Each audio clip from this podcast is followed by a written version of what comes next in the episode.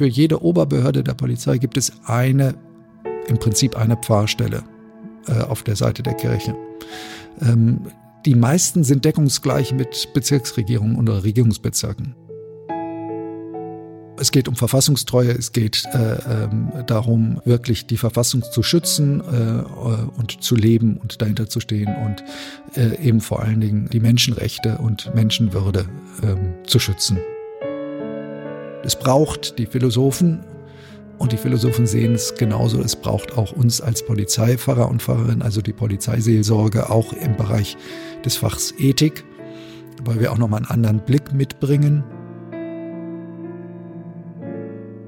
Das, was für äh, uns als Bürgerinnen und Bürger vielleicht mal in einer Ausnahmesituation äh, uns begegnet, das begegnet den Beamten und Beamtinnen jeden Tag als Alltag.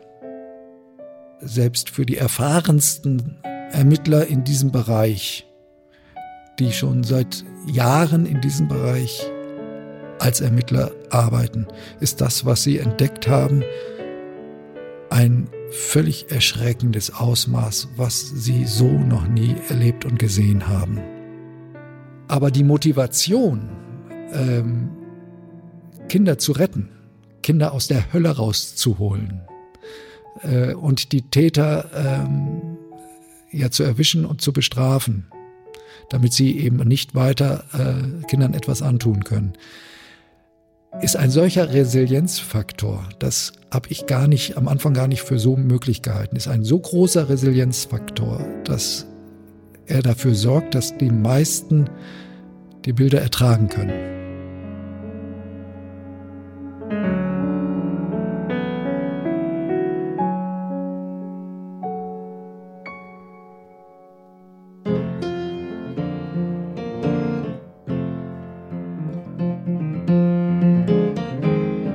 Verbunden mit ein Podcast der Evangelischen Citykirchenarbeit Münster.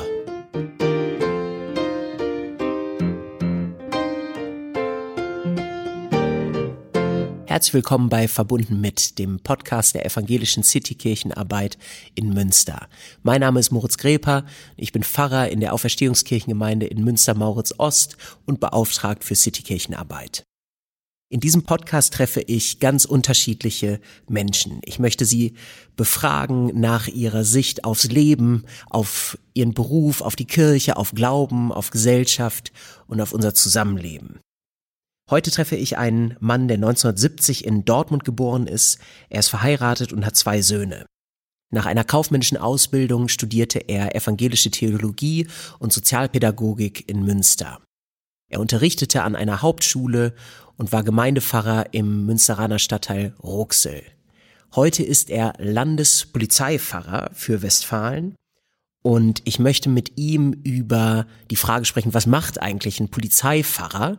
Dann über auch die Themen rechte Tendenzen in der Polizei und die Frage nach einem strukturellen Rassismusproblem und natürlich hier auch in Münster sehr aktuell und immer noch sehr belastend die Frage, wie eigentlich die Ermittlungen begleitet werden von einem Polizeifahrer im Missbrauchsskandal, der hier in Münster ganz hohe Wellen geschlagen hat und gerade vor Gericht verhandelt wird. Ich freue mich auf ein spannendes Gespräch. Wir sind heute verbunden mit Stefan Draheim. Stefan, äh, ja. du bist ja ähm, Polizeiseelsorger, äh, offiziell dein Titel Landespfarrer für Polizei, glaube ich, ne? Landespolizeifahrer, so sagt man es. Genau, Landespolizeifahrer der Evangelischen Kirche von Westfalen für den kirchlichen Dienst in der Polizei. Das hört sich total gut und äh, spannend an. Kannst du mal ähm, ganz basic äh, erzählen, was gehört zu deinen Aufgaben als äh, Polizeifahrer? Das ist ja das eigentlich das Tolle an dem, äh, an dem Beruf und an, an, an dieser Arbeit innerhalb der Kirche, weil das ist, äh, ich glaube, es gibt wenig, was so vielfältig und abwechslungsreich ist wie genau diese Arbeit. Also es fängt an ähm, mit Lehre, also an der an der HSBV, ähm, an der Hochschule für Polizei und Verwaltung äh, des Landes Nordrhein-Westfalen. Ähm, bei mir jetzt hier am Standort in Münster, wo ich eben als äh, Lehrbeauftragter Ethik äh, lehre ähm, und äh, da mit jungen Studierenden, die Polizeibeamte, Polizeibeamtinnen werden wollen, ähm, oder es im Prinzip auch schon als Anwärter sind, ähm, zusammenkomme und da eben Ethik lehre. Äh, dann hat es äh, Standbeine äh, im tatsächlich kirchlichen Bereich, im Ausschuss der, Kir des, des, der Landeskirche, Ausschuss für den kirchlichen Dienst in der Polizei, der AKDP. Ähm, da kommen, das ist also im Prinzip sowas, äh, wenn man so will, wie das Presbyterium für das Landespfarramt. Okay. Mhm. Und die Landespfarrer und Pfarrerinnen. Ähm, und da geht es darum, äh, gemeinsam mit äh, dann da, da in diesen Ausschuss hinein berufenen äh, Polizeibeamten und Beamtinnen ähm, gemeinsam zu überlegen, was, wie, wie ist eigentlich die Ausrichtung des Landesfahramtes? Was sind Themen, die jetzt äh, anstehen, die wichtig sind, äh, die wir bedenken müssen? Wo müssen wir vielleicht auch mal was zu sagen, auch als, als Kirche was zu sagen innerhalb äh, äh, der Öffentlichkeit und den Zusammenhang zwischen Kirche und Polizei, Polizei und Gesellschaft. Was sind so die brennenden Themen? Das wird dort äh, miteinander äh, besprochen und ähm, da gibt es dann auch durchaus regelmäßig äh, Veröffentlichungen, äh, auch in Buchform. Ähm, da gibt es unterschiedliche Dinge. Äh, dann gibt es äh, die verschiedenen Organisationsebenen der Polizeiseelsorge. Einmal auf äh, Landesebene, das ist die Konferenz evangelischer Polizeifahrer NRW, die CAP NW. Dann gibt es das Ganze natürlich auch nochmal ökumenisch, weil äh, äh gerade der die Arbeit in der Polizeiseelsorge sehr ökumenisch funktioniert und anders gar nicht vorstellbar wäre, weil gerade in der Polizei ist es, glaube ich, schwer vermittelbar, ähm, dass da Unterschiede gemacht werden. Zwischen evangelisch-katholisch. Zwischen evangelisch und mhm. katholisch. Zumal äh, wir ganz oft mit äh, Menschen zu tun haben, die weder das eine noch das andere sind, nämlich die äh, schlicht und ergreifend entweder aus der Kirche ausgetreten sind oder nie in der Kirche drin waren. Mhm. Äh, und denen dann vermitteln zu wollen, ähm, wo ist da eigentlich der Unterschied, gerade in Bezug auf Polizeiseelsorge, das äh, funktioniert einfach nicht, weil es da gerade auch in Bezug auf Polizeiseelsorge eigentlich keinerlei Unterschiede gibt. Ähm, über diese äh, Schiene hinaus gibt es das Ganze natürlich auch noch einmal deutschlandweit. Das ist äh, die sogenannte Bundescap, die, äh, die Bundeskonferenz evangelischer Polizeifahrer und Fahrerinnen. Wir treffen uns ähm, nach Möglichkeit zweimal im Jahr. Jetzt in der Pandemie ist das natürlich, sieht das alles anders aus, war es digital, äh, im Normalfall einmal zur Frühjahrstagung im Frühjahr ähm, irgendwo in äh, Deutschland äh, mit allen gemeinsam zu einem Jahresthema und dann noch einmal im Herbst und das grundsätzlich hier in Münster, nämlich in Hiltrup an der Deutschen Hochschule der Polizei zu einem äh, speziellen Ethikthema. Das ist die Ethiktagung der Polizeiseelsorge. Mhm. Ähm, und äh, das Ganze gibt's auch da nochmal natürlich ökumenisch begleitet. Das sind dann so die verschiedenen Arbeitsebenen. Ähm, auf der Ebene, äh, auf der ich die alltägliche Arbeit habe, ist das natürlich äh, in erster Linie ähm, äh, die Paragraph, Paragraph 4 Behördenstruktur der Polizei selbst. Das heißt. Äh, Paragraph 4 Behörden sind dann Polizeidienststellen oder? Genau, Paragraph 4 Behörden, das sind die Oberbehörden der Polizei. Mhm. Äh, für jede Oberbehörde der Polizei gibt es eine, im Prinzip eine Pfarrstelle äh, auf der Seite der Kirche. Ähm, die meisten sind deckungsgleich mit Bezirksregierungen oder Regierungsbezirken. In also, deinem Fall das Polizeipräsidium Münster. Genau, in meinem Fall das Polizeipräsidium Münster äh, und eben im Prinzip der Regierungsbezirk Münster, also das heißt zur Paragraph 4 Behörde Münster gehören die Kreispolizeibehörden Behörden in Warendorf, Großfeld, Steinfurt und Borken und die Polizeipräsidien in Gelsenkirchen und Recklinghausen. Mhm. Das ist der Bereich, für den ich offiziell als äh, Polizei, hauptamtlicher Polizei, äh, Landespolizeifahrer zuständig bin. Äh, in diesem Bereich bin ich natürlich nicht alleine unterwegs. Äh, es gibt äh, nebenamtliche Kollegen und Kolleginnen, äh, die zum Teil, ja, wie soll ich das sagen, also das, äh, ohne dass sie ein Dienstanteil haben äh, in diesen Bereichen äh, Dienst tun. Äh, also ehren, ne, ehrenamtlich muss man fast sagen. Ja, ne? eigentlich ehrenamtlich, äh, offiziell nebenamtlich als äh, ja, Synodalbeauftragungen, zum Teil aber auch mit, ähm, mit Dienstanteilen, also mit 25 Prozent äh, Dienstumfang zum Beispiel mhm. äh, im Kirchenkreis ähm, Tecklenburg. Ähm, und damit in der Kreispolizeibehörde in Steinfurt oder aber auch äh, in Recklinghausen, der Burkhard Müller, der mit 25 Prozent Dienstumfang dort äh, in Recklinghausen ähm, arbeitet. So, das heißt, äh, da, wo wirklich Dienstumfang ist, ist das so, dass es äh, eine richtig effektive Unterstützung ist. Ähm, die anderen arbeiten auch äh, wunderbar und effektiv, aber die haben natürlich nicht so das Zeitkontingent. Ähm, da kommt es so, einfach obendrauf noch. Da kommt es einfach obendrauf als Engagement. Mhm. Ähm, äh, was toll ist, dass, dass es die gibt, äh, aber äh, was eben schwierig ist dann ähm, in der Gestaltung. Ähnlich wie vielleicht die Kolleginnen und Kollegen, die Notfallseelsorge auch äh, mit betreiben. Da gibt's ja auch viele, die das im Grunde ähm, genau. nebenamtlich oder ehrenamtlich mit äh, Schichten übernehmen und äh, Bereitschaften.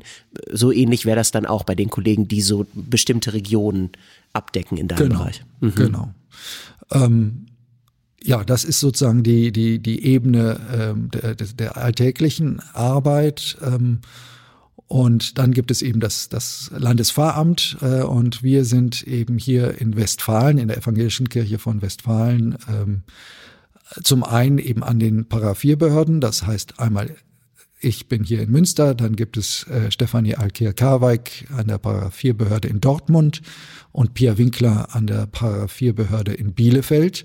Aber darüber hinaus gibt es noch äh, den Werner Schiewek, der ähm, eben äh, für, für die EKD auch hier ist äh, an der Deutschen Hochschule der Polizei als Lehrbeauftragter und Dozent für Ethik der aber auch darüber hinaus eben für die EKD äh, deutschlandweit äh, immer wieder im Bereich von Konferenzen und so weiter unterwegs ist äh, und da seine Dienstaufträge auch hat, ähm, auch in der Fortbildung für, äh, für Dozierende, ähm, auch das deutschlandweit, oft in Zusammenarbeit äh, mit äh, Ulrike Wagner, die eine ähnliche Stelle hat in Willingen-Schwenningen. Mhm. Das heißt, durch die Deutsche Hochschule der Polizei ist Münster irgendwie auch dann so ein äh, exponierter Standort für das genau. ganze Polizeigeschehen. Ne? Also Münster ist, äh, was Polizei anbelangt, äh, allen bekannt. Mhm. Weil jeder, der in irgendeiner Weise in, äh, in irgendeiner, in irgendeinem Bundesland in Deutschland, weil Polizei ist ja Ländersache, in einem Bundesland in äh, Deutschland in irgendeiner Form im höheren Dienst äh, seinen Dienst versehen will, muss vorher nach Münster kommen und hier äh, sein Masterstudium absolvieren.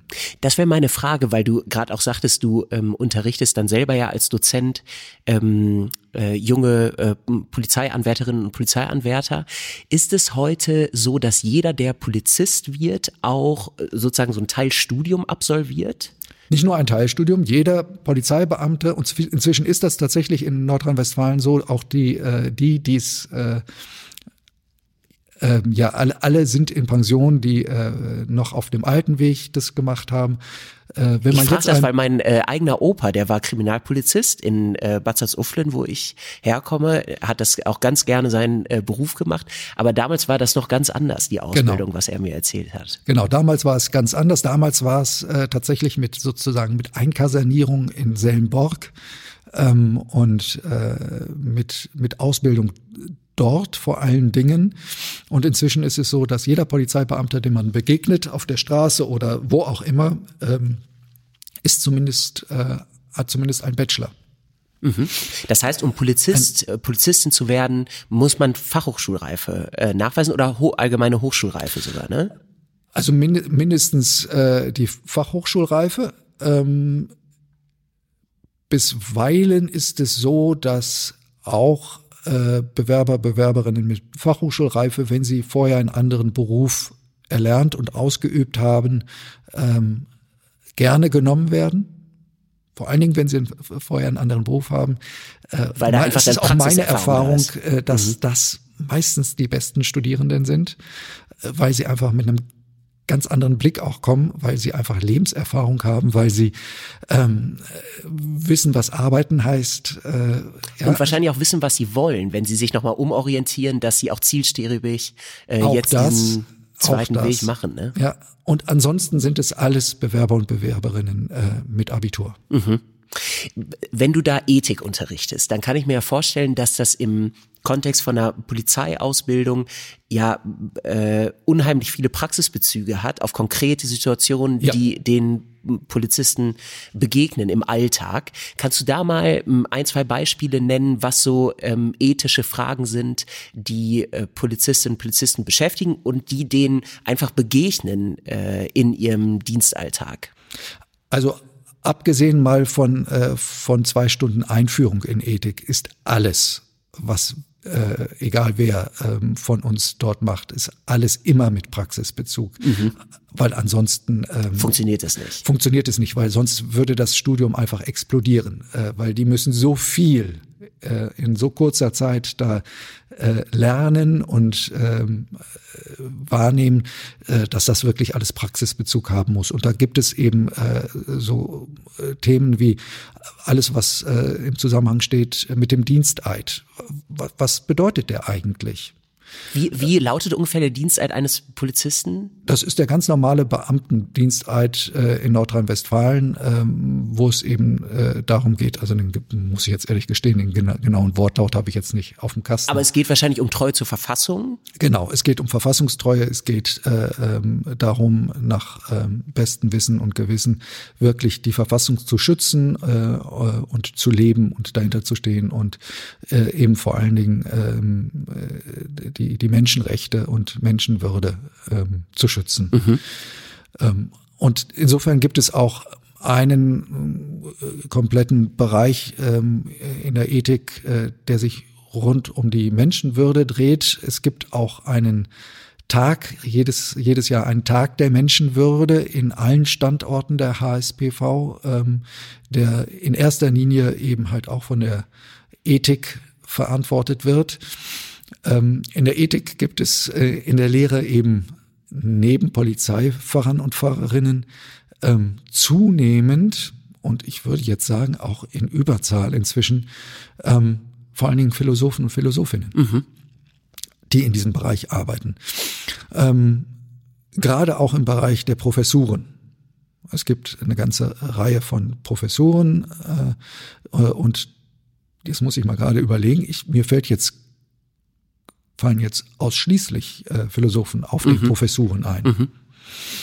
Ähm, aber es gibt eben über den sogenannten, es gibt für jedes Fach den äh, einen entsprechenden äh, Landesfacharbeitskreis und selbstverständlich gibt es auch den Lach, äh, Landesfacharbeitskreis äh, für Ethik ähm, und da gibt es äh, einfach eine sehr sehr gute Zusammenarbeit äh, zwischen allen, die da sind mhm. äh, und in diesem Bereich Lehren ähm, und äh, einen, einen guten Austausch und auch ein gegenseitiges Verständnis davon, dass es beide Bereiche braucht. Es braucht die Philosophen ähm, und die Philosophen sehen es genauso. Es braucht auch uns als Polizeifahrer und Pfarrerin, also die Polizeiseelsorge, auch im Bereich des Fachs Ethik, weil wir auch nochmal einen anderen Blick mitbringen. Und vor allen Dingen, weil wir äh, ja das alles immer sozusagen äh, mit einem Anteil unseres Dienstes tun. Das heißt, mit dem anderen Anteil sind wir ja wirklich äh, in Noch der Praxis dran, der Pol ne? Polizei und äh, dann oft eher im Alltag der Polizei verankert, als dass die Philosophen sind ja. und auch sein können weil die einen anderen Auftrag haben und ein wesentlich höheres Stundendeputat äh, haben als wir. Wenn ähm, also dieses andere, der andere Teil der Arbeit, der so näher dran ist am Arbeitsalltag der Polizisten, da gehört doch auch zu, zumindest stelle ich mir das so vor, dass du ja wahrscheinlich ansprechbar bist für äh, Beamtinnen und Beamte in äh, deinem relativ großen Bereich, muss man sagen, äh, hier vom Polizeipräsidium Münster. Ähm, kannst du, also das ist natürlich sensibel, aber kannst du da trotzdem, ohne dass das äh, deine Vertraulichkeit verletzt, uns ein Gefühl dafür geben, was für Anfragen an dich ähm, herangetragen werden? wenn Leute gezielt den Kontakt zu dir als Polizeipfarrer auch suchen? Das ist eine ganz ganz große Bandbreite. Das fängt an von ähm, ganz äh, persönlichen äh, Belangen, ähm, von zum Beispiel Problemen in der Partnerschaft, ähm, wo der Kontakt gesucht wird, ähm, über dann eben zunehmend auch viele dienstliche Dinge, wo es dann darum geht, zum Beispiel, ähm, dass die Belastungen so groß werden, ähm, dass der eine oder die andere sagt, so ich weiß gar nicht mehr, wie ich damit umgehen soll. Ähm, und ich habe es bisher gar nicht so bemerkt. Ähm, und äh, wie komme ich da jetzt raus? Und äh, wie nehme ich mit wem jetzt Kontakt auf, auch dienstlich, ähm, um das ja für mich handelbar zu machen? Ähm, dann gibt es äh, ganz viel im Bereich ähm, von ja, jetzt wird es tatsächlich ein bisschen sensibel. Wie, wie formuliere ich das? Ähm, wenn dir im ja, Nachhinein von, auffällt, von, dass es zu sensibel war, können wir es auch rausschneiden. Aber okay. also, äh, also äh, äh, auch im, im Bereich äh, des eigenen Schuldigwerdens. Mhm. Um das mal sehr so allgemein. sehr allgemein zu formulieren. Ich sag mal, man kann das ja so ein bisschen äh, umgangssprachlich sagen, also Gewissensbisse werden auch an dich herangetragen. Ja, das, das wäre mal sehr umgangssprachlich, äh, nicht nur Gewissensbisse, sondern äh, zum Teil auch echte Gewissensnöte. Ja.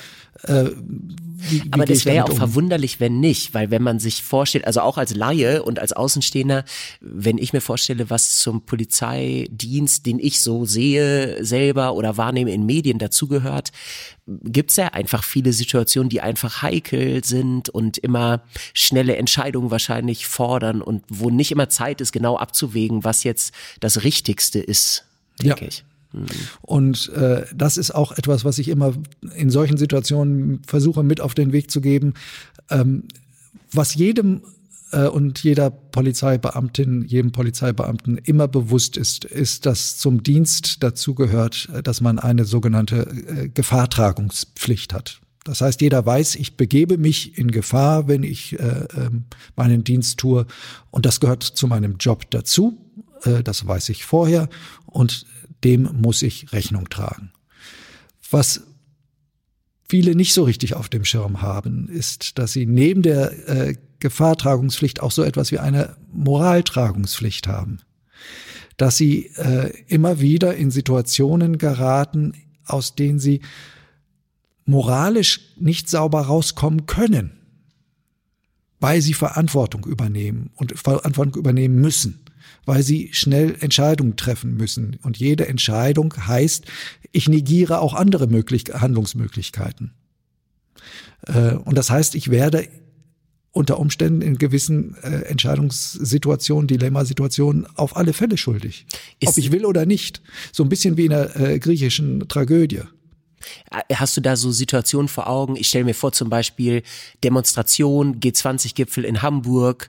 Äh, Polizei hat die Aufgabe, diesen Gipfel zu schützen. Da sind äh, politisch motivierte Demonstranten, die massenweise friedlich demonstrieren, aber auch äh, gewaltbereite ähm, äh, Leute, die bewusst äh, auch irgendwie die Konfrontation suchen. Und die Polizei steht mittendrin und muss irgendwie handeln. Genau, und äh, weiß unter Umständen jetzt auch gar nicht ganz genau, wer gehört wohin. Äh, in einer solchen Gemengelage kann man das auch äh, unter Umständen gar nicht richtig wahrnehmen und überblicken. Ähm, wobei äh, die Polizei ähm, an der Stelle schon sehr, sehr professionell ist und vieles im Blick hat, viel mehr, als wir uns das vorstellen. Ähm, gerade in, in, in solchen Situationen. Aber solche Situationen, das haben wir ja in Hamburg gesehen, können eskalieren und dann äh, sind die Beamten und Beamtinnen, die dann tatsächlich vor Ort sind, sind dann einfach ähm, ja in Situationen ge ge geschmissen, äh, wo sie auch keine Chance mehr haben. Mhm. Und dann müssen sie eine Entscheidung treffen, äh, ad hoc. Ähm, und unter Umständen ähm, ist da auch manchmal eine falsche Entscheidung dabei. Notgedrungen. Ja.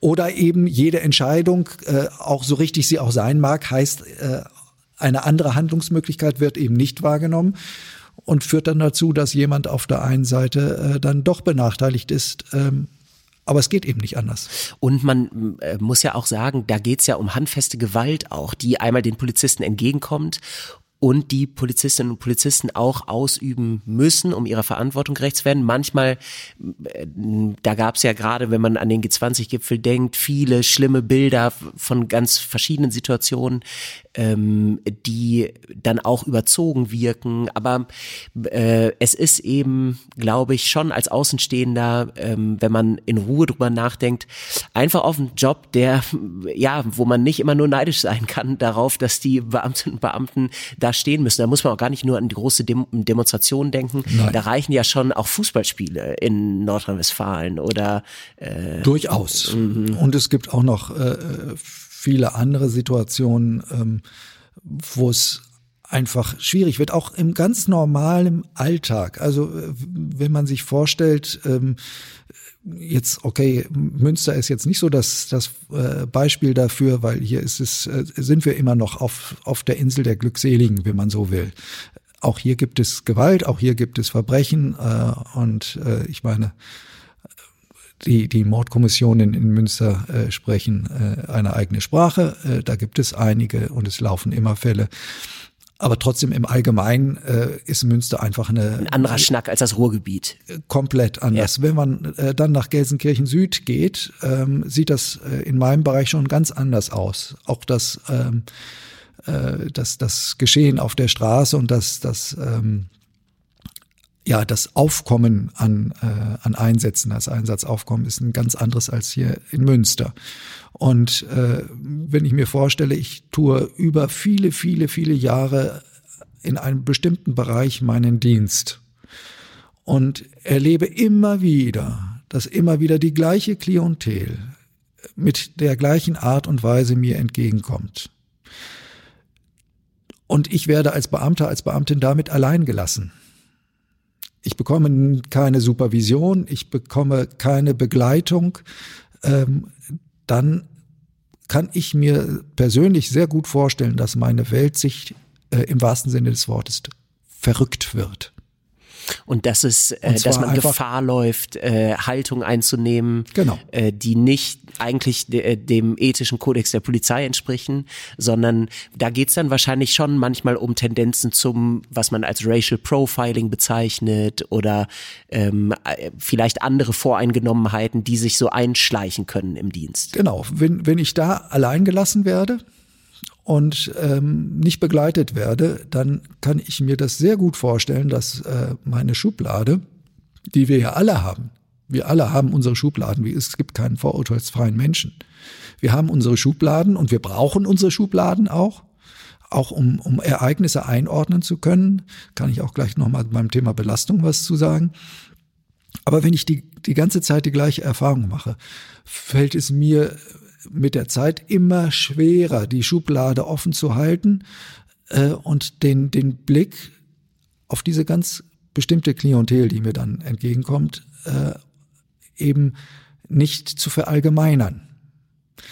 Äh, und deswegen finde ich es zum einen dringend notwendig, dass äh, Beamte und Beamtinnen in diesem Bereich äh, wirklich Unterstützung bekommen, dass sie ähm, Hilfestellung bekommen, äh, regelmäßige Supervision bekommen, dass sie äh, eben damit nicht allein gelassen werden. Das ist so das eine. Und das andere ist, ähm, dass vielleicht auch mal Sorge dafür getragen wird. Ähm, das ist allerdings äh, schon ein Vorschlag, der von ähm, Uwe Behrendes aus Köln, äh, ein in Köln relativ äh, inzwischen äh, pensionierter, relativ bekannter Polizeiführer, ähm, der mit einem dessen Name mit einem äh, mit dem Aufräumen nach einem Skandal in Köln in der ähm, Wache Eigelstein äh, verbunden ist, der da schon gesagt hat, eigentlich müssten wir die Beamten und Beamtinnen in solchen Bereichen regelmäßig ähm, auch in andere Dienstgruppen versetzen, mhm. damit sie nicht über Jahre hinweg an ein und derselben Stelle Dienst tun müssen, mhm. damit sie auch wieder sozusagen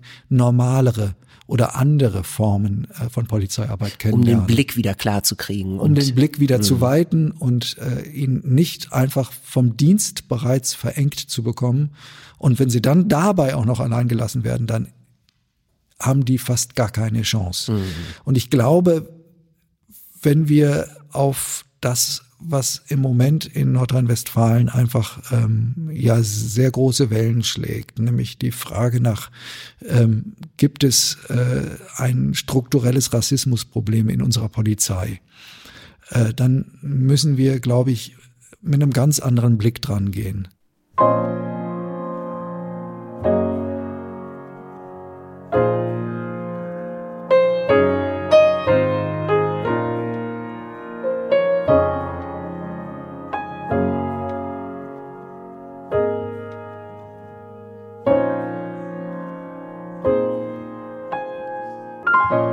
Ich finde das gut, dass du das ansprichst, weil das ist mir auch eine wichtige Frage. Ähm, man kann vielleicht einmal noch dran erinnern, dass in Hessen gab es viele äh, medial äh, äh, sehr äh, breit dargestellte Fälle, die total erschütternd sind, dass aus Polizeirechnern Informationen über vertrauliche Daten von ganz verschiedenen Menschen eigentlich aus dem linken politischen Spektrum, Menschen mit Migrationshintergrund, ähm, aber ja, im Grunde alles äh, Leute, die sich ähm, für ein äh, diverses Zusammenleben, könnte man vielleicht sagen, in der Gesellschaft ausgesprochen haben oder wie auch immer diese Listen zusammengestellt worden sind. Jedenfalls, man konnte nachvollziehen, dass aus Polizeidatenbanken ähm, Daten rausgezogen wurden und Drohbriefe äh, und Mails mit der Unterschrift NSU 2.0 ähm, an ganz viele Leute verschickt worden sind. Und es wurde klar, das kommt aus dem Herz, muss man ja fast sagen, der Polizei, weil das die vertraulichen Daten sind, die eigentlich nur Polizistinnen und Polizisten zugänglich sein sollten. Ähm, und dann gab es kurz danach mehrere Fälle, wo WhatsApp-Gruppen aufgedeckt wurden oder andere Messenger-Dienste, wo irgendwelche Nazi-Bilder oder äh, rechte Sprache, ganz ausdrücklich menschenfeindliche Sprache äh, ausgetauscht wurde. Und das war, glaube ich, auch dann in Nordrhein-Westfalen der Fall. Ähm, das, du spielst auf die Geschichte in Mülheim-Essen an. Genau. Ja. Ähm,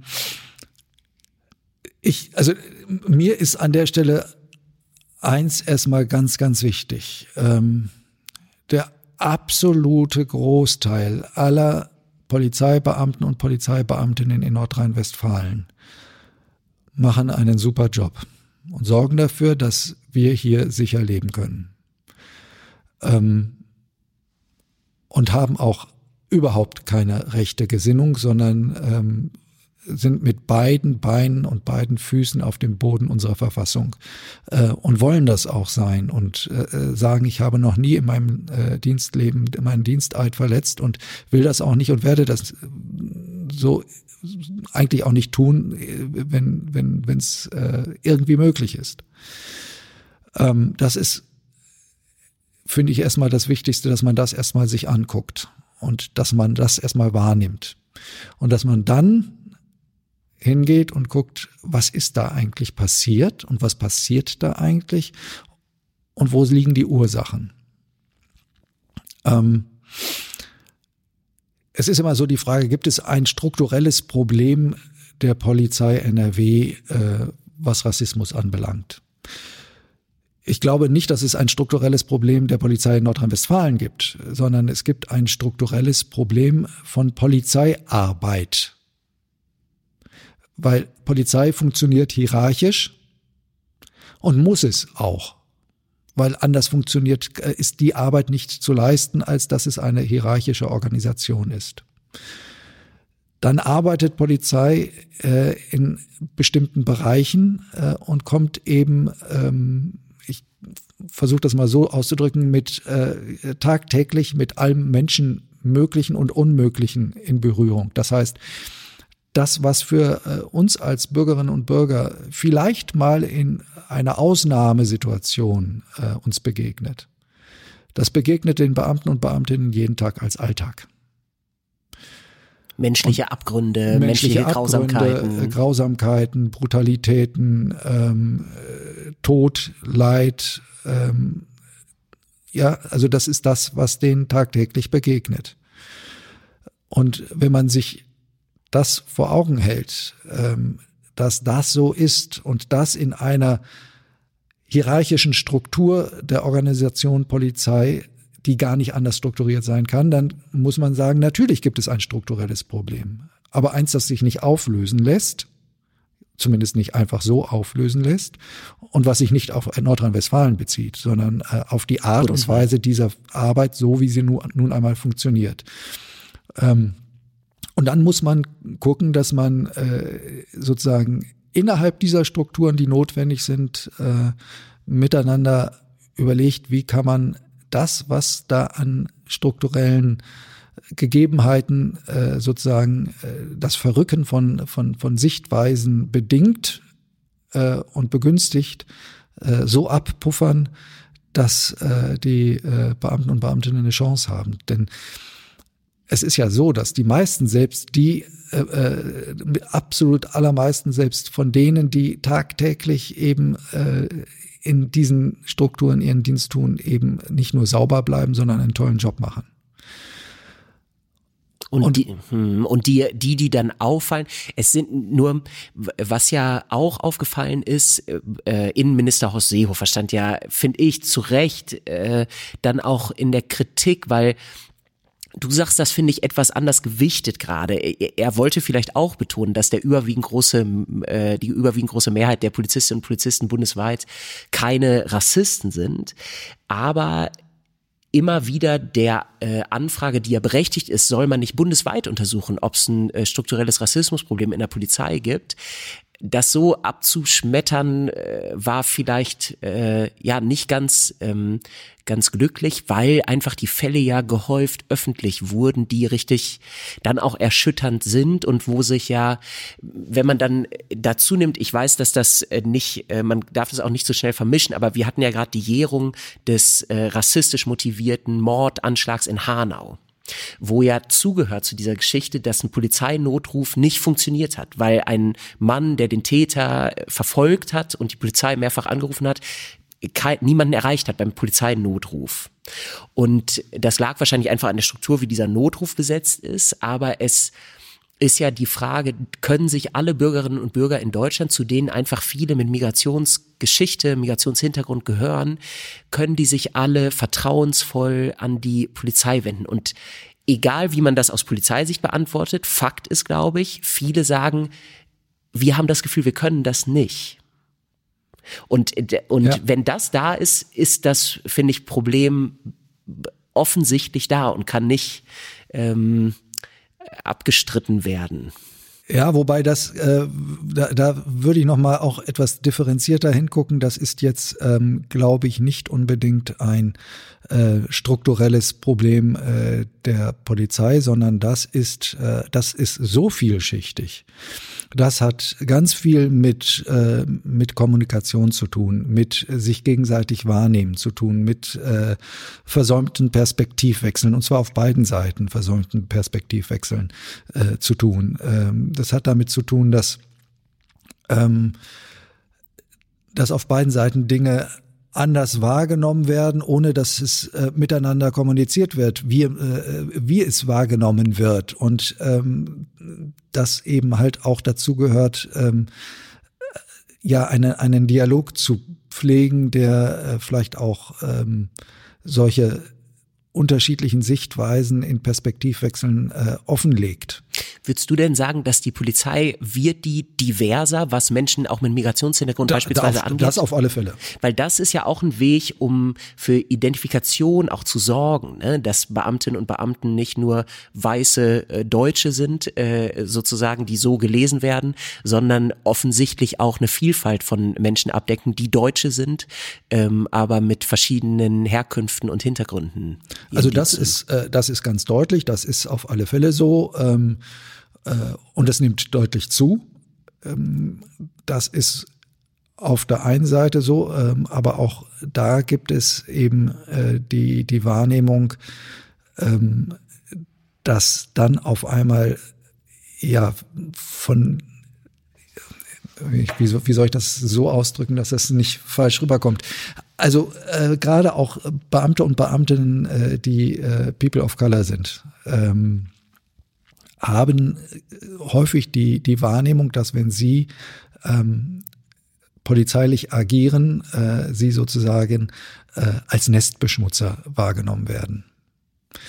Ähm, genauso wie wie andersrum ein äh, auch das finde ich äh, ist äh, auch das stammt übrigens von Uwe Behrendes aus Köln ähm, dass äh, derjenige der innerhalb der Polizei äh, dafür sorgt dass äh, falsche Ansichten deutlich angesprochen werden, dass Fehlverhalten äh, geahndet wird, wird auch innerhalb der äh, Polizei immer noch tendenziell an der einen oder anderen Stelle als Nestbeschmutzer wahrgenommen, äh, wobei Uwe Behrendes da sehr deutlich gesagt hat, es ist ja schon komisch, dass äh, derjenige, der das Nest sozusagen wieder sauber macht, als der Beschmutzer als der, als der Beschmutzer angesehen wird, während die, die es beschmutzt haben, ähm, sich, äh, sich falsch attackiert fühlen. Mhm. Ähm, aber genau das Gleiche gibt es halt auch andersrum, äh, dass die äh, Beamten und Beamtinnen, die People of Color sind, äh, eben von der anderen Seite als Nestbeschmutzer wahrgenommen werden äh, und sich deswegen oft eher unwohl fühlen, wenn sie dazugerufen werden, jetzt klär du das doch mal hier. Ähm, weil bei einer ihr, ihr seid in einer Shisha-Bar. Ja, zum Beispiel, ihr seid vielleicht eher äh, auf Augenhöhe äh, oder werdet auf Augenhöhe wahrgenommen. Oder vielleicht auch manchmal muttersprachlich verbunden, ne? Genau. Und mhm. ähm, ich nehme wahr, dass das äh, von den ähm, Beamten und Beamtinnen äh, gar nicht so gern gemacht wird. Mhm. Weil sie selbst eben die Erfahrung machen, ähm, dass sie dann angefeindet werden. Mhm. Also das ist ja wirklich, äh, merkt man beim Zuhören, einfach ein total relevantes und komplexes Feld, weil das so viele Ebenen hat irgendwie, die du ja beschrieben hast, ne? Die strukturelle Ebene mit den Hierarchien, genau. das Feld, wo gearbeitet wird. Äh, und ich glaube, was dazu kommt, ist die Latenz auch, dass unsere Gesellschaft ein strukturelles Rassismusproblem hat. Genau. Und dass dadurch sich natürlich in der Berufsgruppe der Polizisten das wiederfindet. Ja, also unsere Gesellschaft hat definitiv ein äh, strukturelles Rassismusproblem. Ähm, wir haben aber auch äh, ein grundsätzliches äh, Integrationsproblem in unserer Gesellschaft, weil wir ähm, an vielen Stellen äh, vernünftige Integration äh, gar nicht richtig versucht haben äh, und äh, vor, vor 20, 30 Jahren äh, das, das Fehlverhalten von damals, äh, das schlägt jetzt durch ähm, oder immer noch durch. Und äh, das werden wir auch nicht ganz schnell lösen, das Problem. Ähm, und äh, wir haben aber gleichzeitig, gleichzeitig ist trotzdem die, die Polizei nicht unbedingt es wird ja immer gesagt, es ist der Spiegelbild Spiegel der, der Gesellschaft. Gesellschaft. Nein, es ist nicht der Spiegel der Gesellschaft, die Polizei. Das würde ich jetzt nicht so sagen. Ähm, weil sonst bräuchten wir keine, äh, keine ähm, Auswahlkriterien bei der Polizei. Sonst bräuchten wir kein Assessment Center, dann könnte es nach Noten gehen. Ähm, aber wir brauchen ein Assessment Center, weil das, äh, die Polizei darf eben nicht Spiegel der Gesellschaft sein, sondern. Nicht jede und jeder kann oder sollte, dürfte genau. Polizist werden. Mhm. Da muss äh, Polizei schon deutlich genauer hingucken, äh, als dass es äh, einfach nur Spiegel der Gesellschaft wäre. Insofern ist es das nicht, äh, aber trotzdem, so jedes Phänomen, was es in der Gesellschaft gibt, gibt es latent natürlich auch in der Polizei. Und äh, natürlich gibt es auch Menschen in der Polizei, ähm, die jetzt nicht sauber äh, sind, was was ähm, ihre Verfassungstreue angeht, Verfassungstreue anbelangt und was Extremismus-Tendenzen anbelangt. Ist die ähm, Polizei, das ist ja was ein Klischee, was man auch bei der Bundeswehr haben könnte. Polizisten arbeiten ja mit Waffen. Äh, ist es bei dem gibt es das auch bei der Polizei, dass Menschen, die so waffenaffin sind oder gewaltaffin auch, weil Polizeiarbeit hat natürlich auch notwendigerweise auch mit Gewalt zu tun, muss man da auch sensibel sein in der Auswahl der Kandidatinnen und Kandidaten äh, zu gucken? Da ist man in der Polizei sehr sensibel, mhm.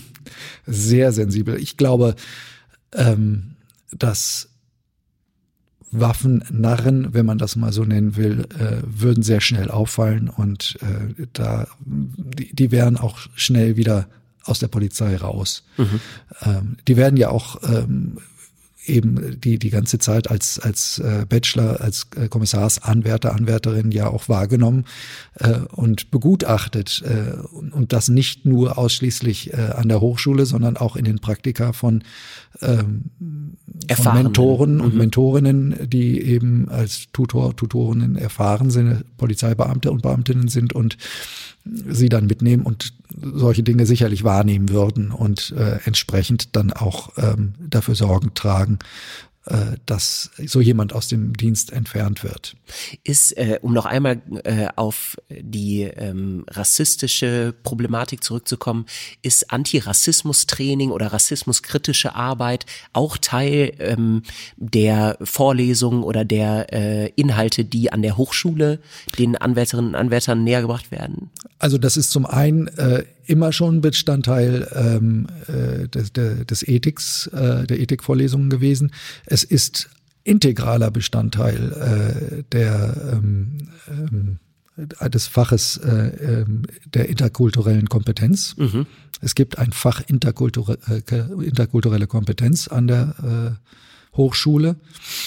Äh, da ist es. Und das macht jeder mit, der Polizist wird.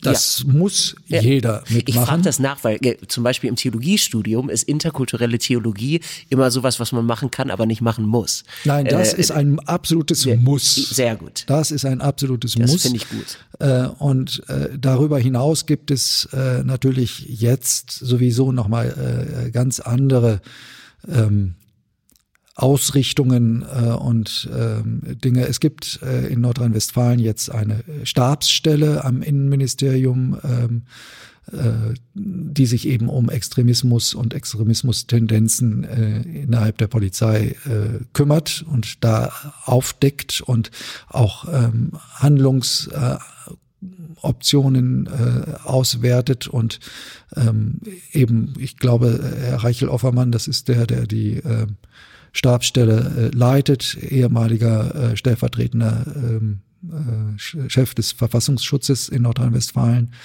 ähm, und mit seinem Stellvertreter Dr. Carsten Dübbers, äh, beides äh, meines Erachtens Politologen ähm, vom Hause aus, äh, die eben ähm, diese Stabsstelle leiten und äh, gucken, was gibt es für äh, mögliche Handlungsanweisungen. Mhm. Und es soll bis Herbst eine Handlungsanweisung erarbeitet werden, ähm, die eben dann auch dem Landtag vorgestellt wird.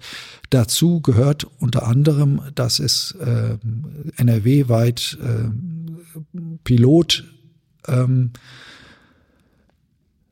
ja, ähm, Pilotpräsidien und äh, Pilotdienststellen äh, gibt, in denen ähm, ja so etwas geguckt wird. Also das, wir, wir nennen es jetzt äh, Alltagsreflexionen.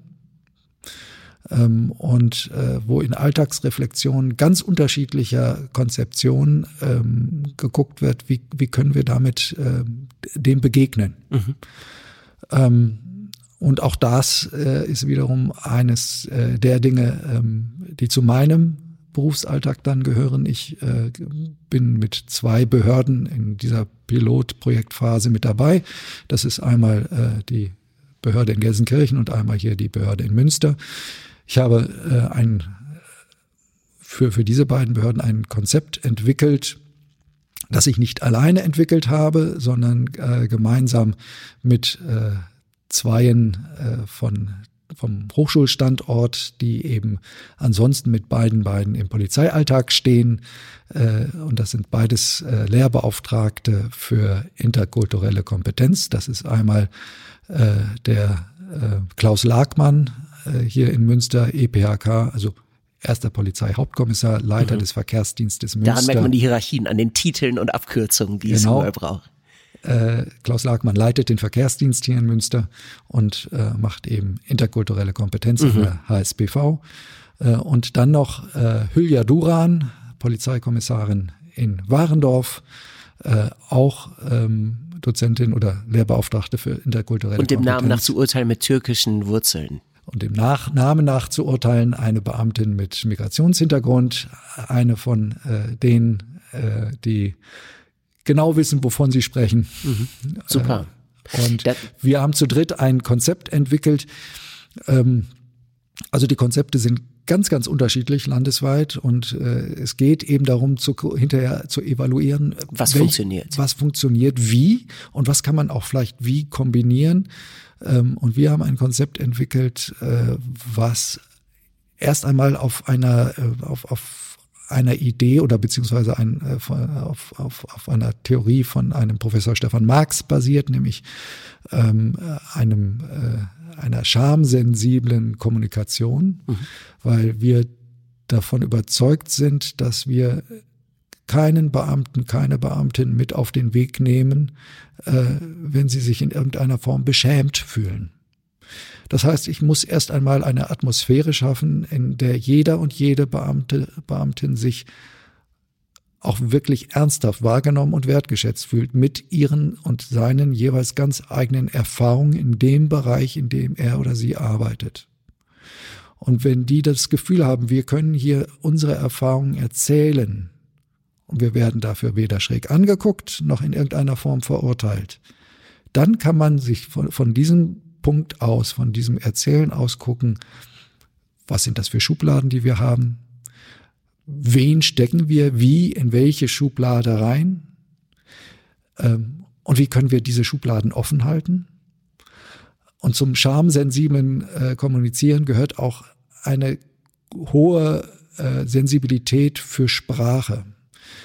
Ähm, und wir als Theologen wissen, äh, dass Sprache, Sprache ist alles. ja, Sprache ist performativ. Mhm. Das Wort schafft Wirklichkeit.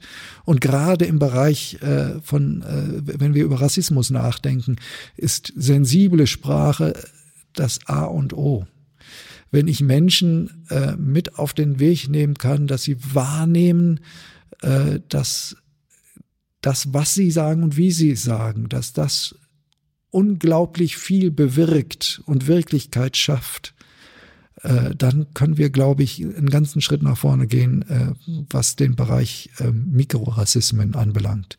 Und wenn wir da einen großen Schritt nach vorne kommen, im sich gegenseitig wahrnehmen und im sich gegenseitig ernst nehmen und auch ein Gefühl dafür zu bekommen, was macht das mit dem anderen, der anderen, mit meinem Gegenüber, wenn ich so oder so spreche, wenn ich diese Worte nehme oder jene Worte nehme, äh, wenn ich auf meine Wortwahl eben achte, dann glaube ich, bekommen wir eine Atmosphäre hin, äh, in der es möglich ist, äh, Perspektivwechsel einzunehmen.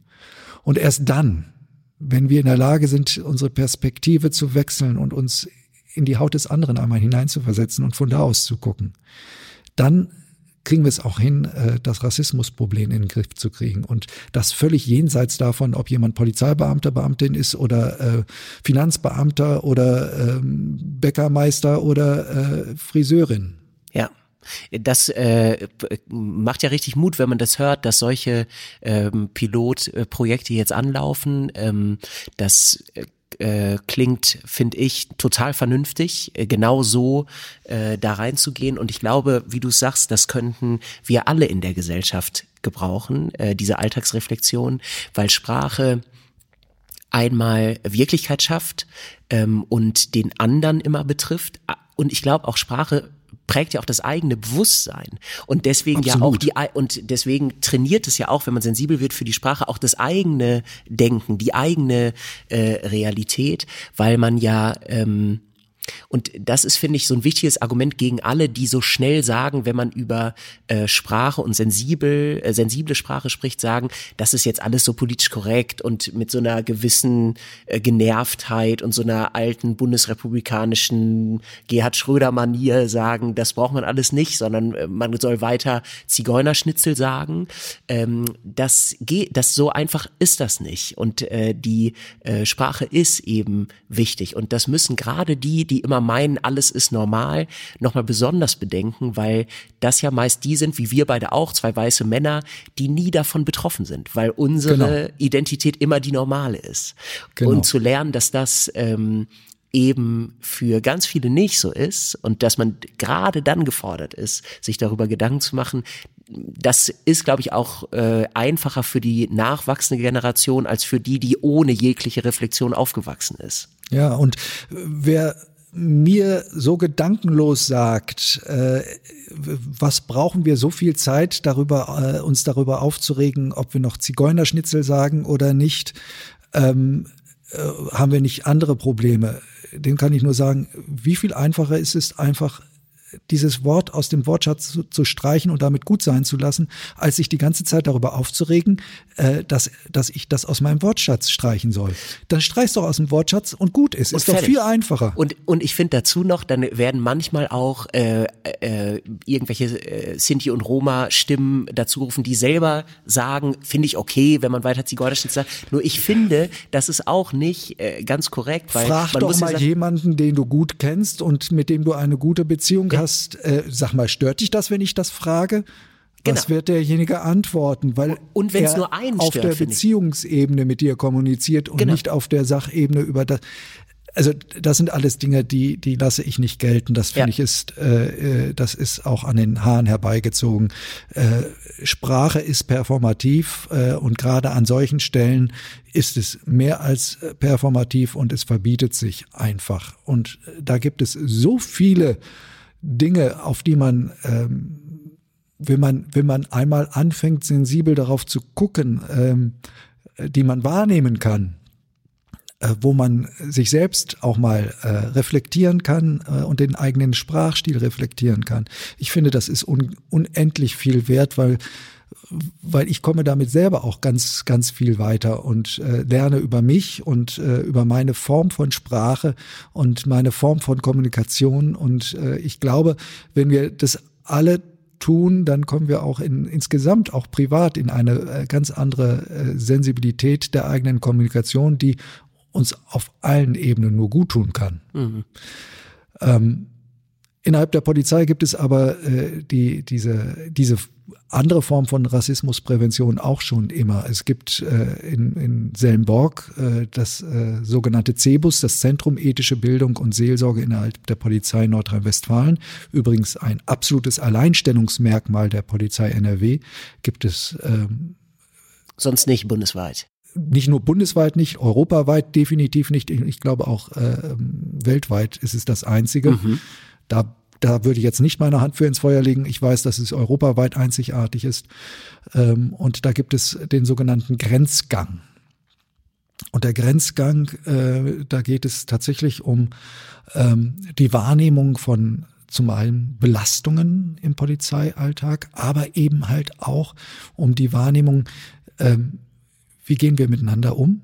Wie gucken wir auf die Menschen, die uns als Polizeibeamte und Beamtin entgegenkommen, also auf das polizeiliche Gegenüber, wie nehmen wir die wahr?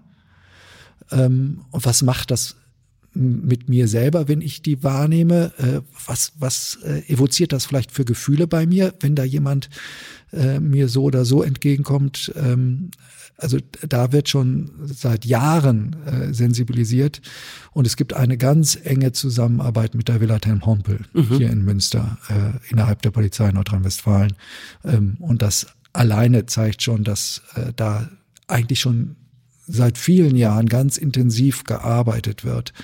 Ähm, das heißt, äh, die Polizei Nordrhein-Westfalen hat nicht ein strukturelles Rassismusproblem, weil sie auf dem Auge blind wäre. Äh, ganz im Gegenteil. Und, trotzdem gibt es natürlich äh, Probleme und die müssen auch benannt werden. Und ähm, es ist ja meistens so, wenn man anfängt zu suchen, dann findet man. Da ist jetzt etwas aufgeploppt in Mülheim und Essen.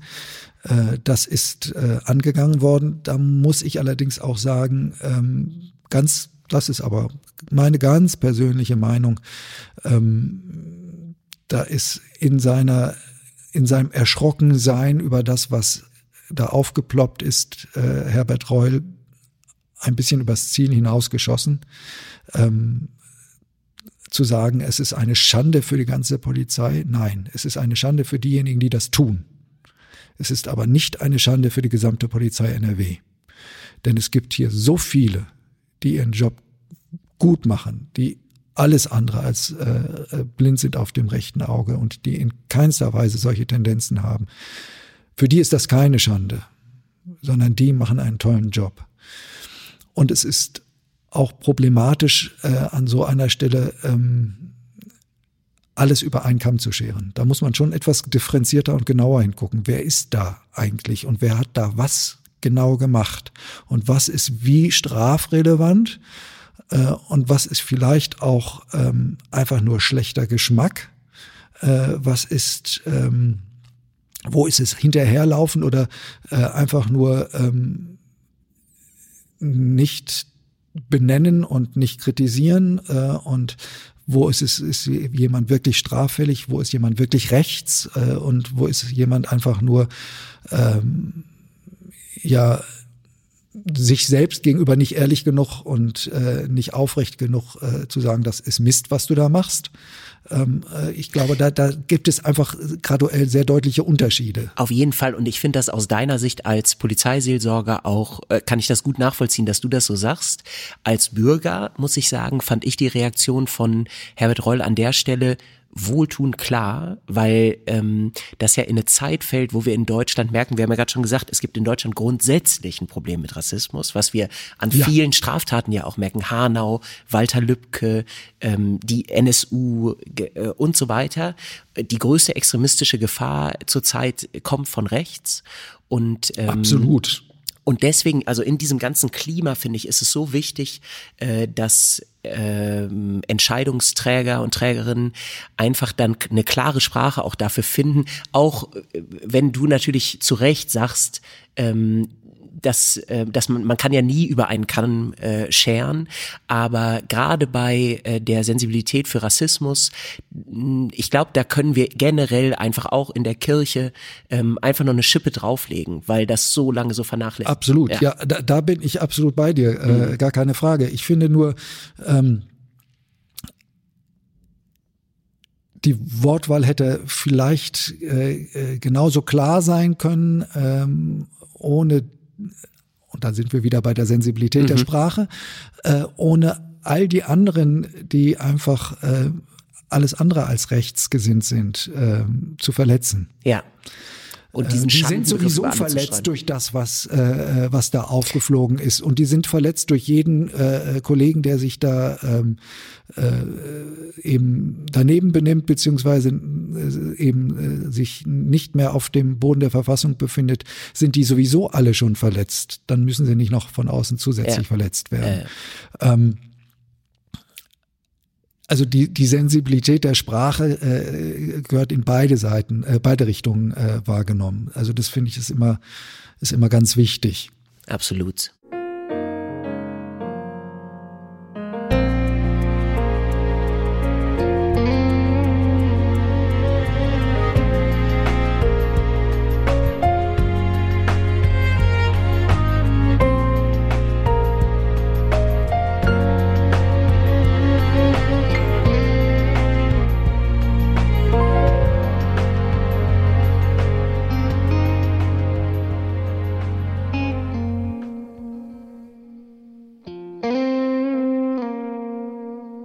Ich würde gern Stefan ähm, zum im letzten Teil jetzt einmal noch in einen ganz anderen äh, Bereich kommen, der ähm, gerade hier in Münster total aktuell ist und der auch einen Teil deiner Arbeit ausmacht. Und das muss man sagen, einfach auch so belastend ist, ähm, weil es so erschütternd ist, was hier passiert ist, in, auch wieder in einer Reihe mit Fällen in Nordrhein-Westfalen. Ich spreche von äh, der, ähm, dem Missbrauchskomplex Münster. Gerade vergangene Woche wurde der vierte Täter verurteilt ähm, hier beim Landgericht. Der Prozess geht noch sehr viel weiter. Es gibt unheimlich viele Tat, äh, Täter, die noch nicht identifiziert sind. Ähm, und ich würde dich bitten, dass du vielleicht ganz kurz einmal nochmal skizzierst, äh, was über diesen Fall bisher bekannt ist. Ähm, nur als Erinnerung, viele haben das natürlich in den Medien ja auch äh, ganz intensiv äh, mitverfolgt, es hat Riesenwellen geschlagen.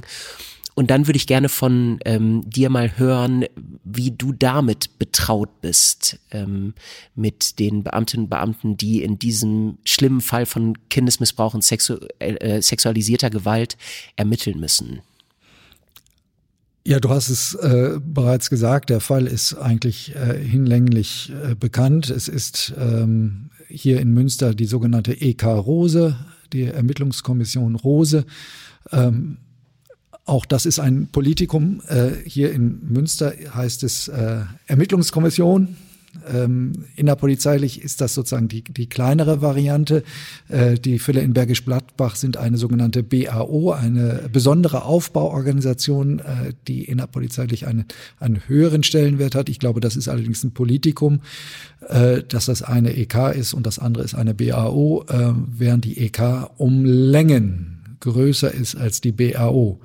Auch das ist ähm, finde ich also vom Ausmaß her nochmal erschreckend. Äh, haben wir in Lüchte, in äh, Bergisch Gladbach äh, über enorme Mengen an Terabyte gesprochen. Sprechen wir hier äh, in der Ekarose in Münster über etwas, was ich bisher noch gar nicht als Begriff äh, kannte, nämlich über Unsummen an Petabyte. Petabyte. Und Daten. das sind wiederum 1000 Terabyte wahrscheinlich, ne? Äh, das habe ich so gelernt, ja. Ähm, äh, ist nicht mein Metier. Ähm, ich habe Aber es ist unvorstellbar viel Daten. Genau. Äh, also, um das mal so auf den Punkt zu bringen, es ist, sind solche Datenmassen, die da gesichert äh, und äh, in der Gartenlaube im Kinderhaus, ne? in Münster Kinderhaus. Ja, nicht nur da, sondern äh, von da ausgehend äh, gibt, gab es ja äh, Ermittlungen, Festnahmen äh, bundesweit inzwischen ähm, mit Ermittlungssträngen, die auch ins Ausland führen. Ähm, äh, inzwischen äh, Un Unmengen auch an Verhaftungen äh, und Sicherstellen von Datenmengen und die Daten Datenträger, die sogenannten Asservate werden ja nicht weniger, sondern immer mehr, äh, weil immer mehr auch ähm, ja und äh, ermittelt wird und mit jeder Ermittlung wieder auch äh, neue Dinge aufploppen und das heißt, dann äh, gibt's wieder Durchsuchungen woanders und äh, bei jeder Durchsuchung werden wieder neue Asservate fest äh, äh, ja, eingesackt und mitgenommen und müssen ausgewertet werden. Ähm, das sind unvorstellbare Mengen. Das ist so die, die eine Seite. Die andere Seite ist, und das hatte da äh, bei der ersten, ähm, ich erinnere mich an die allererste ähm, äh, na, Pressekonferenz oder? Genau, Pressekonferenz mhm. äh, in diesem Fall.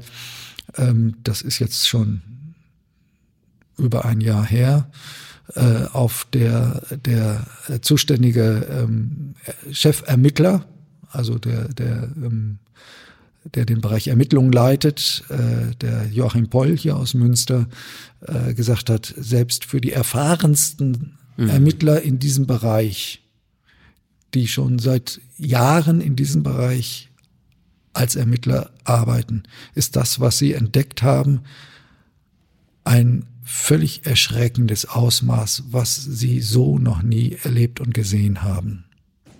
Und das sagt, finde ich, schon sehr viel aus.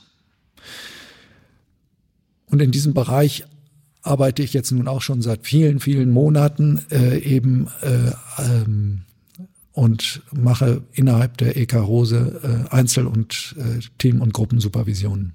Das heißt, du ähm, sprichst mit den ermittelnden Beamtinnen und Beamten ähm, und begleitest diese wahnsinnig belastende Arbeit. Ähm, und um das nochmal äh, vor Augen zu führen, wenn ich das richtig verstehe, muss ja jedes einzelne dieser Videos geschaut werden, damit überall geguckt wird, sind hier noch Täter, die wir ermitteln müssen, welche Straftaten liegen vor. Das heißt, alles muss angeguckt werden, Minute für Minute, mit schlimmsten Straftaten an ähm, Kindern. Jetzt muss man sich das nicht vorstellen, dass alle Petabyte äh, äh, jeweils äh, furchtbare Videos sind. Äh, da ist ganz viel äh, belangloses Zeug dabei, äh, was ähm, zum Teil auch einfach nervtötender Unsinn ist. Was gar nicht Gegenstand mit der was Ermittlung überhaupt nicht ist. Gegenstand okay. äh, mhm. der Ermittlung ist, was aber trotzdem angeguckt werden muss. Also es ist mitunter auch eine einfach furchtbar ermüdende Arbeit, okay. äh, sich jeglichen äh, blöden äh, Unsinn angucken zu müssen. Ähm, und dann immer sozusagen, aber immer so im, im Hinterkopf und im Nacken sitzen zu haben, das nächste, was da kommt, könnte wieder aber auch ein so grausames Video sein. Das schwingt ja immer mit bei der Arbeit. Ja. Das ist ja nicht auf einmal weg. Ja.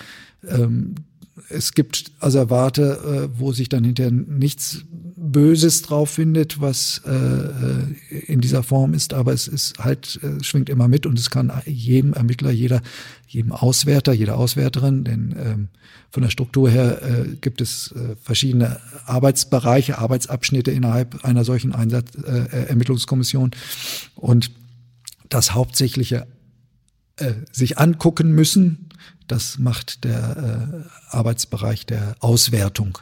Das heißt, die Auswärter, Auswärterinnen, die sitzen da und müssen sich das äh, alles äh, eben angucken. Wie viele Personen sind das ungefähr, die in der das, Ekarose arbeiten? Das variiert. Die Ekarose ist jetzt äh, etwas kleiner geworden. Sie ist allerdings auch ähm, umgezogen, ähm, weil die Räumlichkeiten im Polizeipräsidium Münster einfach zu klein waren. Das sagt auch schon viel aus. Sie haben jetzt einen neuen Standort, ähm, wo sie auch alle gemeinsam äh, zusammen äh, eben arbeiten, so dass auch die, die, die Wege ähm, und die Kommunikation eben äh, direkter und kürzer ist. Ähm, es ist allerdings auch bis heute noch so, dass eben es nicht alles nur in Münster konzentriert ist, sondern auch aus den so, äh, umliegenden Kreispolizeibehörden auch von weiter weg sind Beamte und Beamtinnen, die äh, sozusagen in ihrem Bereich sitzen und da auswerten oder ermitteln und zuarbeiten äh, und das äh, eben digital über ähm, Datenleitung und über bestimmte Systeme, äh, die eben äh, über das Landeskriminalamt äh, zur Verfügung gestellt werden, über bestimmte Server-Einrichtungen und so weiter. Das würde jetzt ein bisschen zu weit führen, das äh, auszu, auszuklamüsern, wie das äh, technisch funktioniert.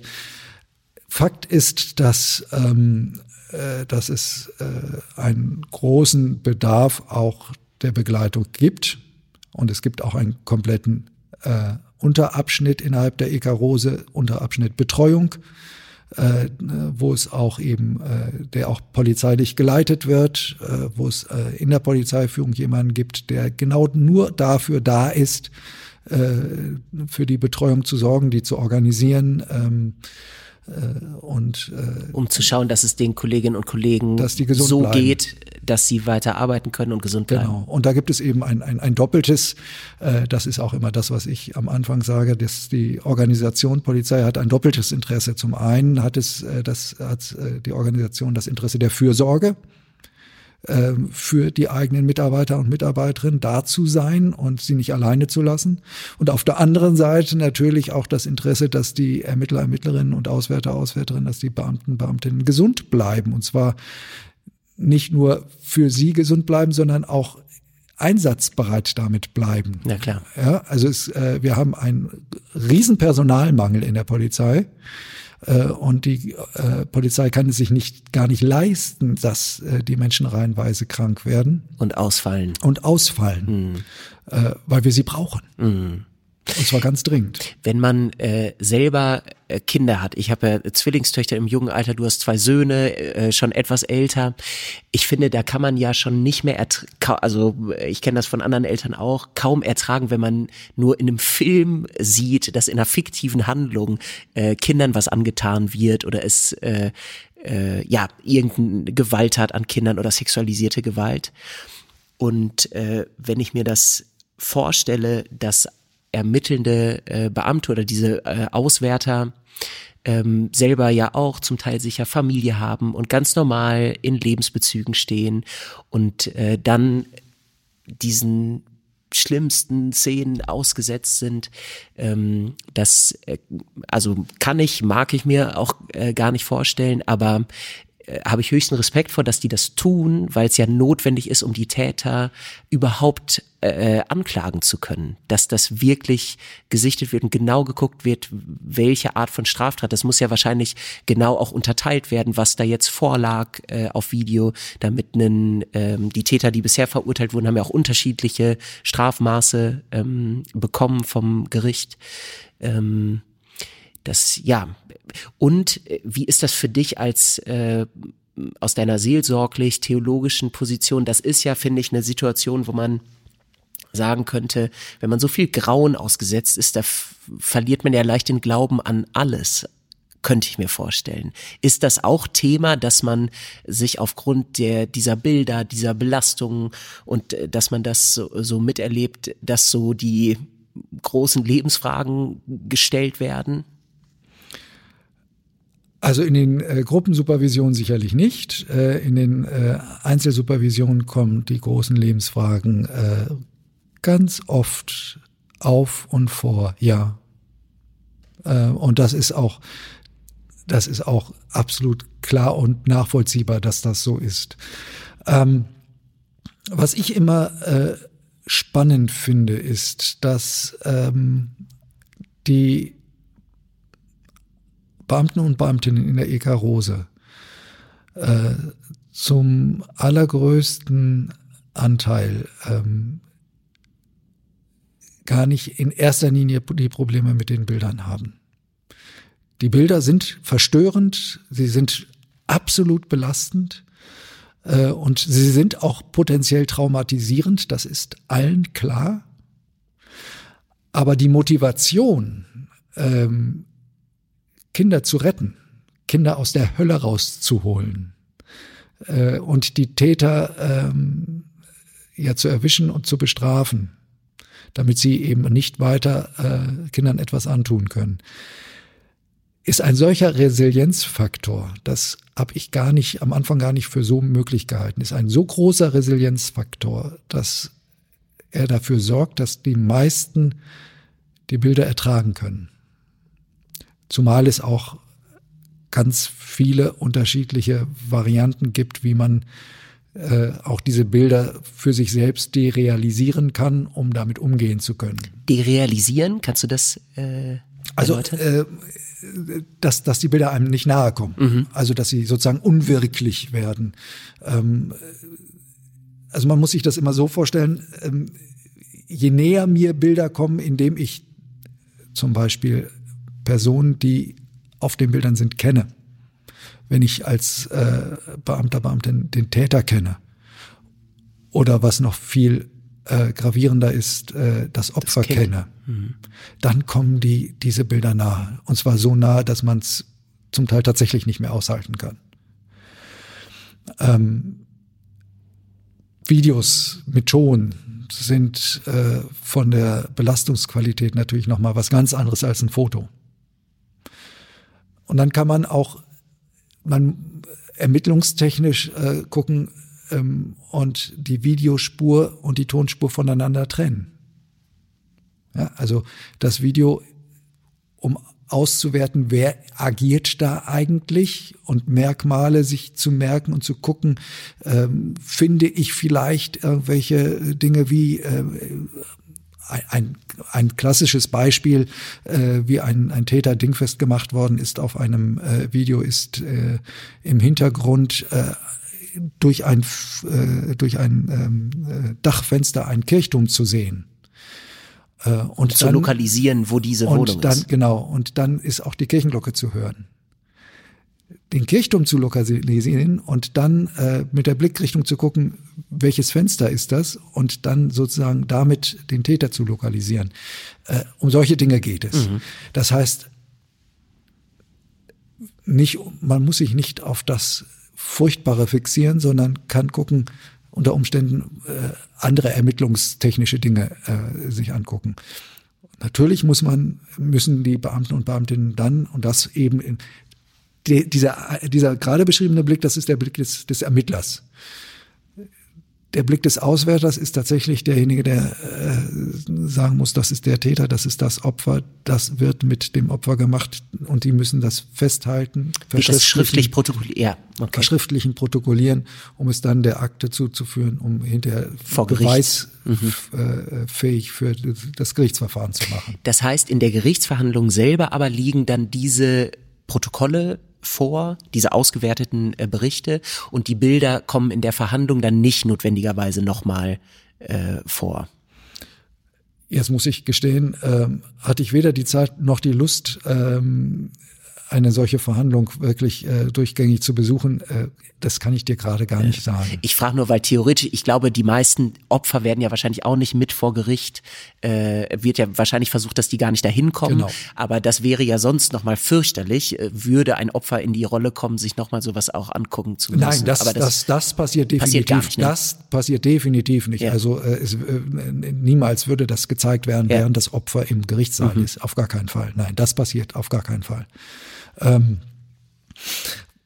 was ich dabei eben äh, spannend finde, ist, dass, ähm, dass eine der Hauptbelastungen für die Beamten und Beamtinnen etwas ist, was äh, wahrscheinlich aus kaum jemand wahrnimmt. Ich habe das ähm, äh, im Interview mit dem WDR noch auch schon mal sehr, sehr deutlich gesagt in dem in diesem äh, WDR-Feature äh, und auch in, im äh, WDR 5 im Interview, dass die Belastung in erster Linie daran liegt, ähm, dass von außen ein enormer Druck aufgebaut wird. Äh, ein Vorgangsdruck aufgebaut wird, aber auch vor allen Dingen ein Druck aufgebaut wird über die Medien, über die Politik, ähm, mit äh, auf Fragestunden im Landtag. Wir gucken euch genau auf die Finger mhm. und wehe, ihr macht Fehler. Mhm. Und warum habt ihr das noch nicht? Und wieso ist der liegt denn dieses Asservat da noch? Und warum ist das immer noch nicht geknackt? Ähm, wenn Menschen, die sowieso etwas tun, was unendlich belastend ist, dann auch noch von außen beäugt werden und geguckt wird, wo macht ihr denn nach Lüchte? Oder? Wo macht ihr denn die Fehler? Weil in Lüchte Asservate verschwunden sind, muss ja. man sagen. Ne? Genau. Ne? Ja. Wo macht ihr denn die Fehler? Wo sind denn eure Fehler? Wenn die Fehler gesucht werden und wenn ich das Gefühl habe, ich werde, äh, bei mir werden Fehler gesucht, dann werde ich Fehler machen. Und das ist die weitaus größere Belastung, dass es kein Vertrauen gibt äh, von der Politik, kein Vertrauen von der Gesellschaft äh, darin, dass äh, die Polizei an der Stelle einen guten Job macht und die machen einen guten Job.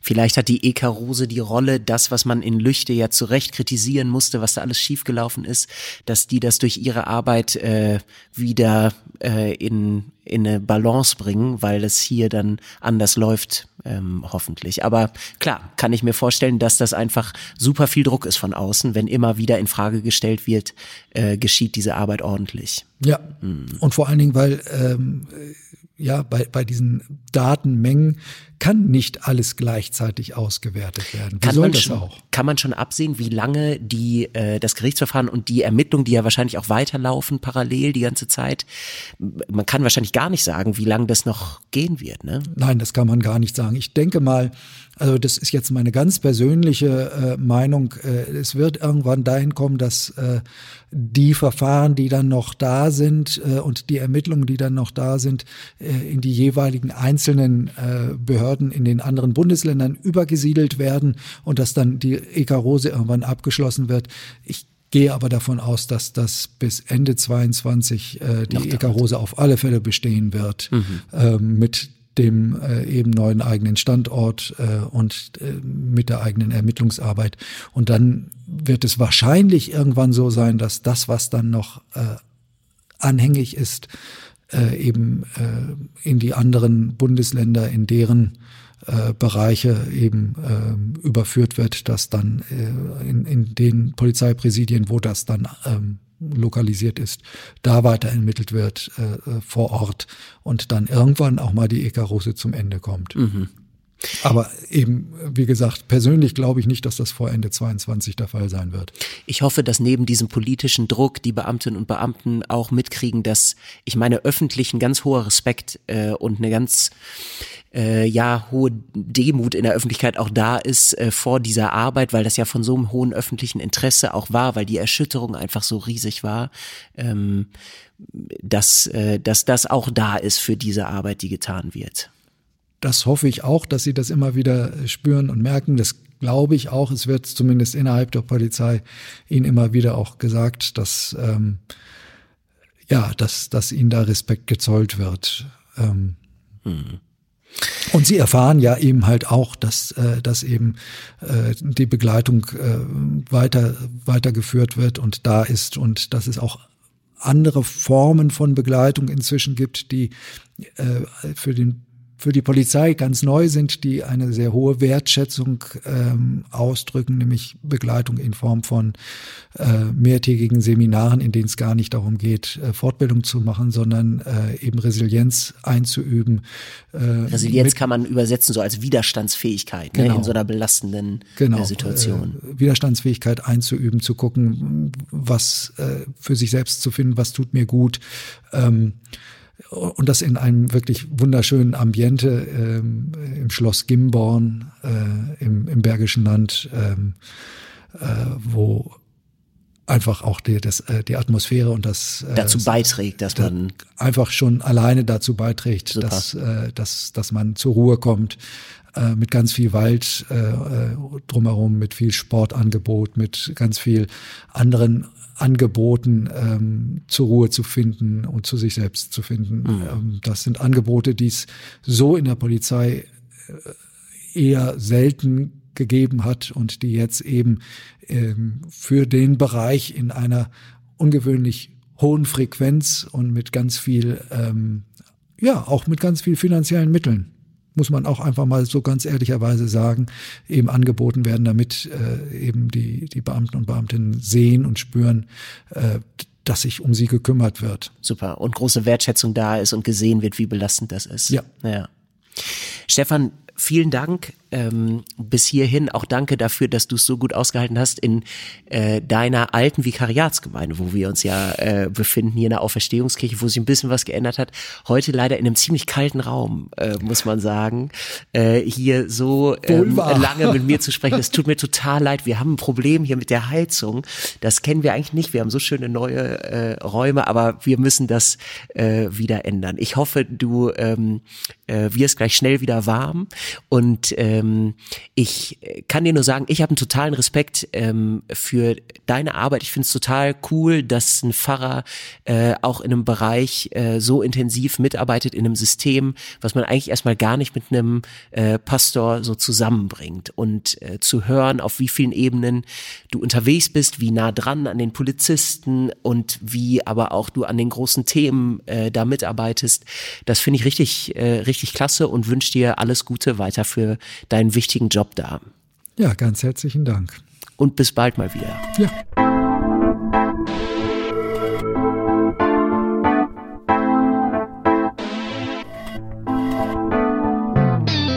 An Stefan Draheim merke ich, wie schön es ist, wie vielfältig die Berufe in der Kirche sind und wie gut das Pfarrer ähm, auch in ganz anderen Bereichen als denen, die man so vor Augen hat, wenn man an Pastoren und Kirchen denkt, arbeiten. Verbunden mit wird im Team produziert. Die Stimme im Intro kommt von Dennis Mohme, die Musik stammt von Hans-Werner Schanowski, dem Popkantor im Evangelischen Kirchenkreis Münster und die Produktion leitet Lukas Pietzner. Mein Name ist Moritz Greper. Alles Gute und bis bald.